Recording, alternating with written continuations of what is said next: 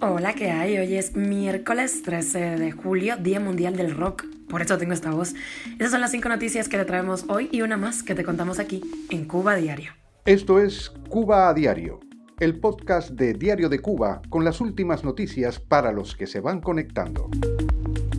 Argentina hace oficial una inversión en Cuba para poner a producir tierras que el gobierno mantiene inactivas. Muchísimos cubanos se han indignado con el Papa Francisco tras confesar su relación humana con Raúl Castro. Y la aerolínea colombiana Wingo tendrá vuelos desde Medellín hasta Cuba por primera vez y los vuelos entre la isla y Japón serán operados por Air Canada a partir de octubre.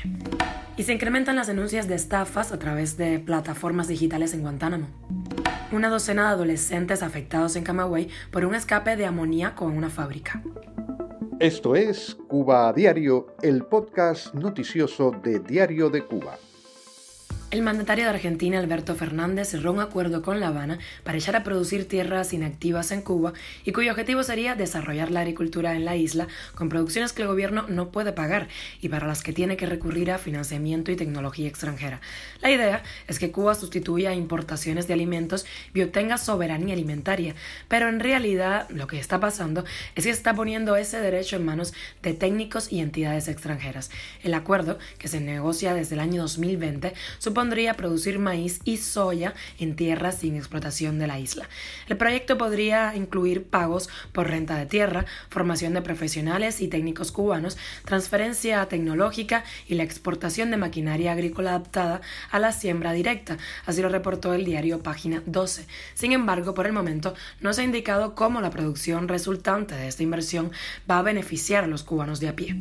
Y el Papa Francisco ha sido duramente criticado por cubanos indignados tras sus declaraciones favorables a la relación humana que dice tener con Raúl Castro. A un año de las protestas del 11 de julio, duramente reprimidas por el régimen de La Habana, ese es el mensaje que manda el pontífice. Yo quiero mucho al pueblo cubano, tuve buenas relaciones humanas con gente cubana y también lo confieso, con Raúl Castro tengo una relación humana, afirmó el Papa entrevistado en el canal VIX de Televisa y Univisión.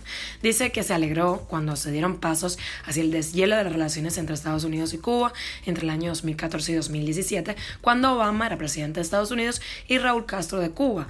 El intelectual eh, Dagoberto Valdés, el periodista Mario Pentón y el artista Salomé García Bacallao fueron algunos de los cubanos que criticaron estas declaraciones, alegando que el mensaje del Papa para el 11 de julio no fue a favor del pueblo, sino a favor de sus dirigentes. Cuba a diario. Y una de vuelos, la aerolínea colombiana Wingo anunció que por primera vez en la historia conectará a Medellín y La Habana a partir del próximo primero de octubre.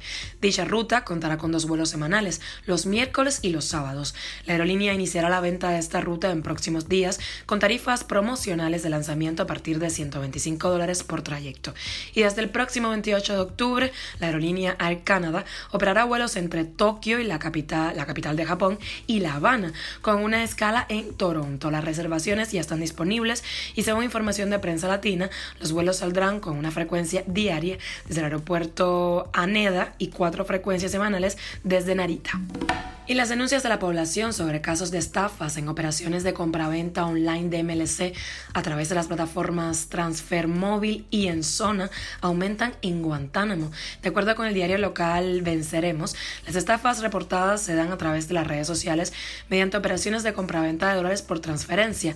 Yandris Blanco, jefe del departamento de banca electrónica en el Banco de Crédito y Comercio de Guantánamo, declaró que el gancho más común de los ciberdelincuentes es ofrecer MLC un precio menor que el del mercado informal.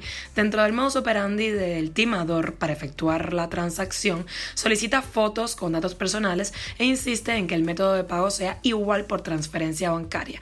Así lo explicó el funcionario, así que ojo con eso. Cuba a diario. Y al menos dos estudiantes de una escuela de Camagüey debieron ser hospitalizados el martes tras aspirar amoníaco, luego de que ocurriera un escape de esa sustancia en la fábrica de cerveza Tínima de esa provincia. Pese a haber intoxicado a los estudiantes de la escuela aledaña, los medios locales dicen que el escape fue leve. De acuerdo con medios eh, de Camagüey, el escape se produjo cuando una válvula de seguridad de la instalación se activó y liberó pequeñas cantidades de amoníaco en horas de esa mañana. A los adolescentes afectados se les suministró oxígeno. Y de extra, ayer Diario de Cuba habló con Yotuel Romero, que está por Madrid, entre otras cosas para liderar las manifestaciones que se hicieron en apoyo al 11 de julio en la capital española, pero también va a estar de concierto. Vamos a escuchar algo de lo que nos dijo. O sea, viendo lo que ocurre en Cuba, a veces, a veces recuerdo esos libros que leía cuando los capataces los negros levantaban en público para que los negros vieran y atemorizan y se escapan los perros los pueden morder. Es lo que están haciendo. O sea, ponerle esta condena a Michael Osorbo de nueve años, con él, a los, a los, a los que salieron en esta parte de vida de un julio de 15 a 20, 30 años de condena, eso es para intimidar. Eso, lo único que ellos han conseguido con eso es que el mundo se dé cuenta de que ellos tienen mucho miedo. Romero estará presentándose en Madrid y Barcelona junto a Crista Mayo, que también participó en esta canción nueva, La Buen Varadero, que eh, también contó con la presencia de Emily Estefan, la hija de los Estefan. En este concierto también estará la agrupación cubana Gente de Zona. Esto es Cuba a Diario, el podcast noticioso de Diario de Cuba, dirigido por Wendy Lascano y producido por Raiza Fernández. Gracias por acompañarnos y hacernos parte de tu rutina. Prometo mañana estar un poco y no tener esta voz sexy que he tenido hoy. Recuerda que estamos contigo de lunes a viernes a las seis y media de la mañana en La Habana, dos y media del mediodía en Cuba. Nos puedes encontrar en Spotify, SoundCloud, Apple Podcast y Google Podcast, Telegram. Y recuerda seguirnos en redes sociales. Yo soy Wendy Lascano y te mando un beso enorme.